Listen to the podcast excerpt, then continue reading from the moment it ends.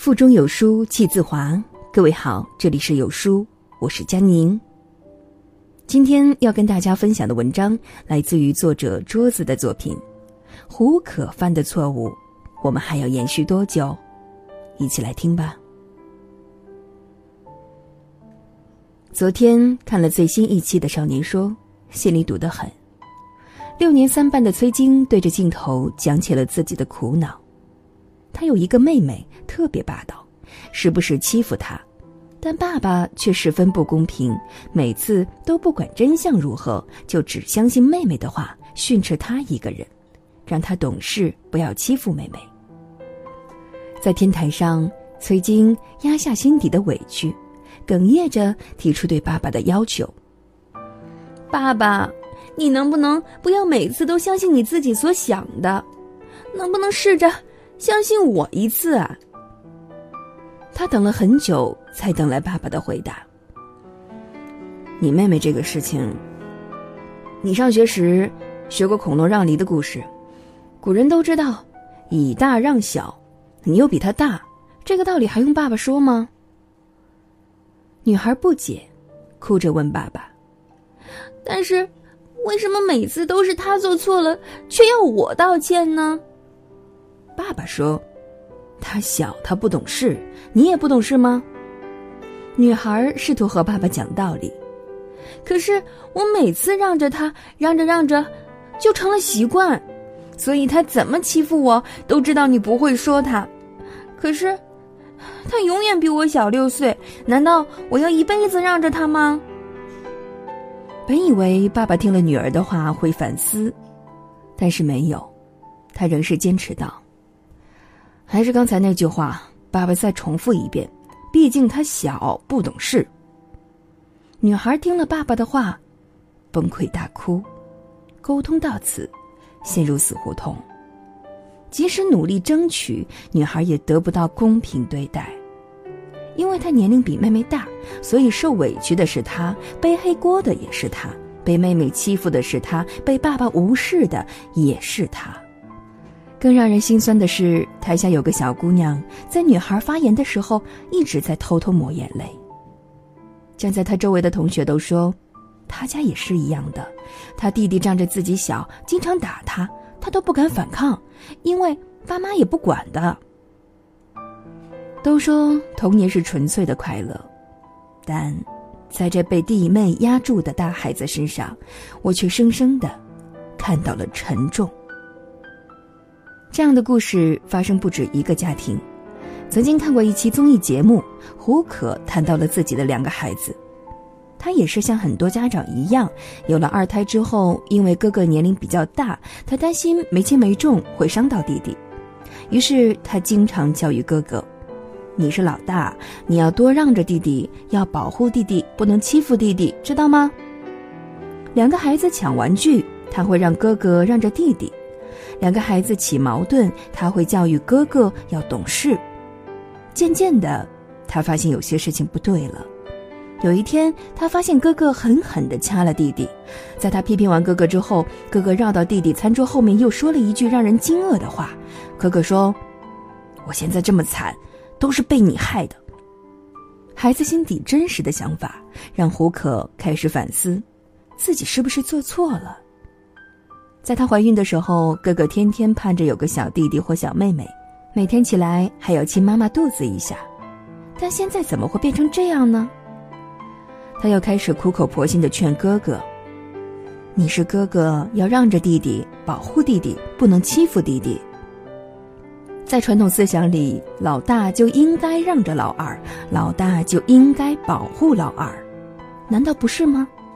但是，这一次说完这句话，胡可看着哥哥抗拒、愤怒的眼神，他后悔了。他自以为很公平的对待两个孩子，但实际上却忽略了老大的感受。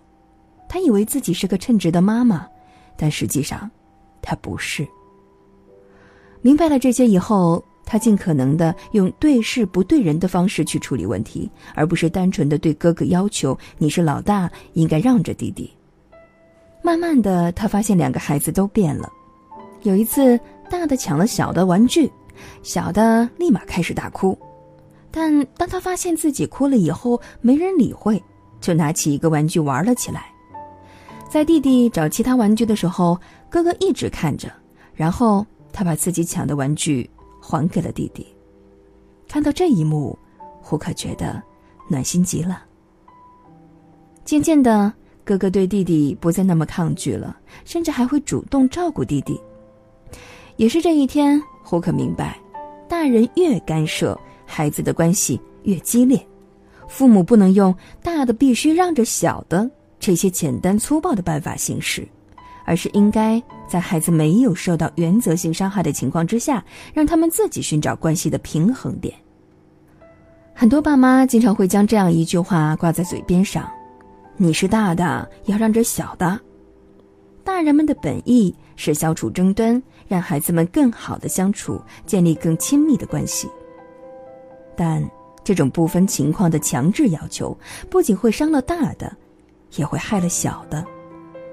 简书上有位网友讲过自己的经历，他说，在他小的时候，是家里最小的孩子，和哥哥姐姐们一起玩儿，发生矛盾后，不管自己是对还是错，大人看见了都会训斥哥哥姐姐们。最开始他很得意，觉得自己啊有人撑腰。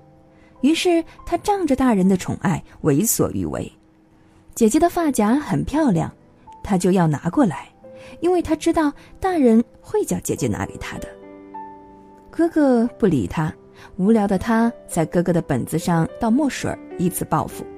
哥哥生气，他也不怕，因为他明白他还小，大人不会责怪他。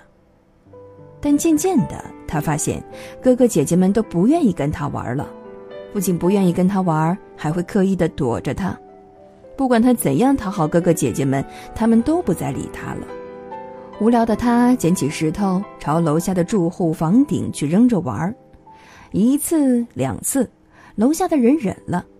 第三次的时候，那个三十岁的男人终于是气不过了，将他倒提起来，狠狠的揍了一顿。他大哭大闹，但屁股还是被揍红了。他奶奶气不过，和男人理论。孩子小不懂事儿，男人反驳说：“小孩不管，永远都不懂事儿。下一次你孙女再往我房顶上扔石头，我见一次打一次。”从那以后，他再也不敢仰仗着自己年龄小干混事儿了，因为他开始忽然明白，不是所有人都会因为你年龄小让着你。所以你看，当家长自己非常粗暴的去人为干涉。孩子反而会遭受很多的挫折，走很多弯路，甚至误入歧途。从小到大，我们经常会听到父母用孔融让梨的故事来教育我们。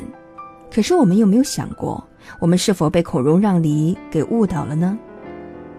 正如陈明说的，孔融让梨的前提是梨先递到孔融的手里。如果一开始这个梨都没有递到孔融手里呢？直接说。你的梨大，直接给别人，那孔融一定也很不开心吧。所以，大的让小的，应该是孩子心甘情愿主动选择的，而不应该是大人强制要求的。在中国几千年的传统教育中，我们一直讲究兄友弟恭，爱护幼小，但是这种谦让应该是建立在自愿的基础上的，而不是被迫的。我们缺的。不是道德，而是规矩。